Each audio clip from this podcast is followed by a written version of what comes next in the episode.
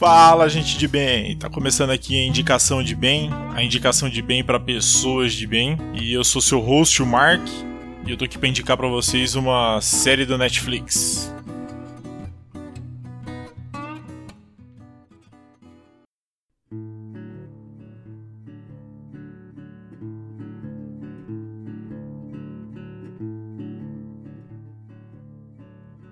Como lidar com a perda da única coisa que fazia a vida valer a pena?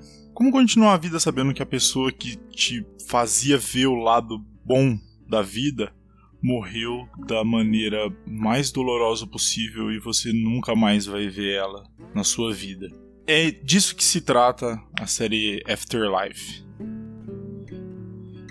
É uma série da Netflix, é, saiu faz pouco tempo a segunda temporada ela acompanha a vida do Tony, que é um repórter de um jornal local, que a esposa dele morreu de câncer. Ele nunca foi um cara muito simpático, ele nunca foi um cara muito feliz. Mas ele se sentia feliz e ele era feliz porque ele estava ao lado da esposa dele. E um belo dia ela descobriu que estava com câncer e morreu. E ele ficou sozinho. E a série se trata disso, dele voltando Afterlife é uma série de drama. Apesar do tema pesado da série, ela tem muitos elementos de comédia, que é ele tendo que lidar com essas pessoas ao redor dele. O que, que acontece depois dessa tragédia? Que é ele tentando continuar a viver, tentando entre aspas. Né? Ele quer se matar. Tem vários, vários momentos da série ali que ele vai para as vias de fato. O que que tá mantendo ele ali? Ele tem uma cachorra e toda vez que ele vai se matar, ela meio que impede ele. Então a fala dele é: Bom, se você soubesse abrir uma lata, eu não precisaria continuar vivo. E aí ele entra nessa pira de querer se matar. E ele fala, a dado momento, cunhado dele, né? Eu posso simplesmente falar o que eu quiser, para quem eu quiser que estiver me incomodando.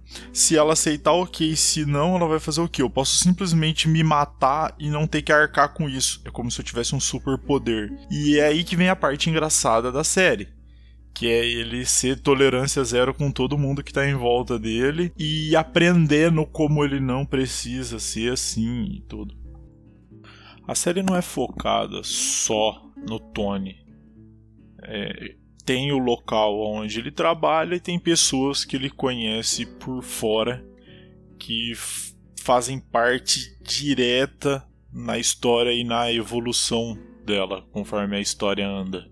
Tem é, a Sandy, que é uma repórter nova que vem trabalhar no jornal dos primeiros episódios. Tem o Len, que é o parceiro dele ali do, do jornal. Tem o pai dele, que fica numa casa de repouso para idosos. É, o pai dele tem alguma doença degenerativa. Não fica muito. Parece ser Alzheimer, mas ele já é bem idoso também. Aqui ele visita todo dia. Tem o Tom, que é o patrão dele, e é o cunhado, que tá passando também por uns problemas e tá tentando ajudar ele a, a superar isso. Tem a Daphne, que é uma prostituta de rua, que ele acaba fazendo amizade com ela a certo ponto. A Anne, que ela é uma senhora. Todo dia ele vai no cemitério onde está o túmulo da esposa dele.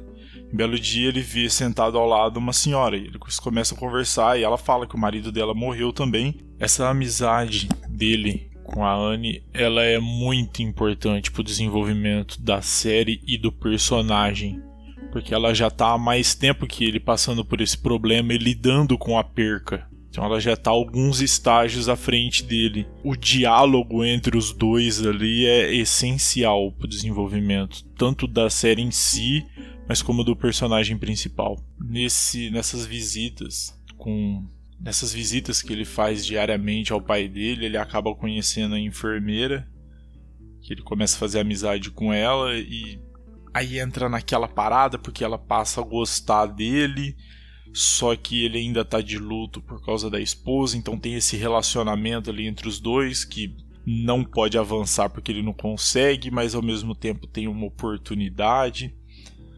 Essa série ela fala muito sobre a nossa vida, como lidar com perca, como você lidar com uma tragédia quando a gente fica.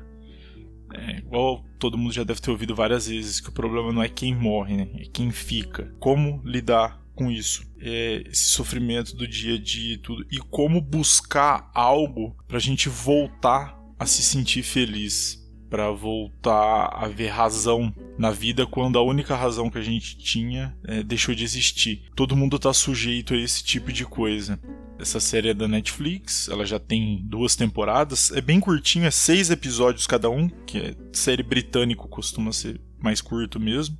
O escritor e o ator principal, Rick Gervais, é, o cara é um comediante amplamente conhecido. O cara todo ano apresenta o Golden Globes, faz stand-up também e ele é conhecido justamente pelo humor que é escrachado e ácido. Fora ele, não tem mais nenhum ator famoso na série, o que não é nenhum problema, né? Em três palavras, eu posso resumir tudo o que eu aprendi sobre a vida. A vida continua. Robert Frost.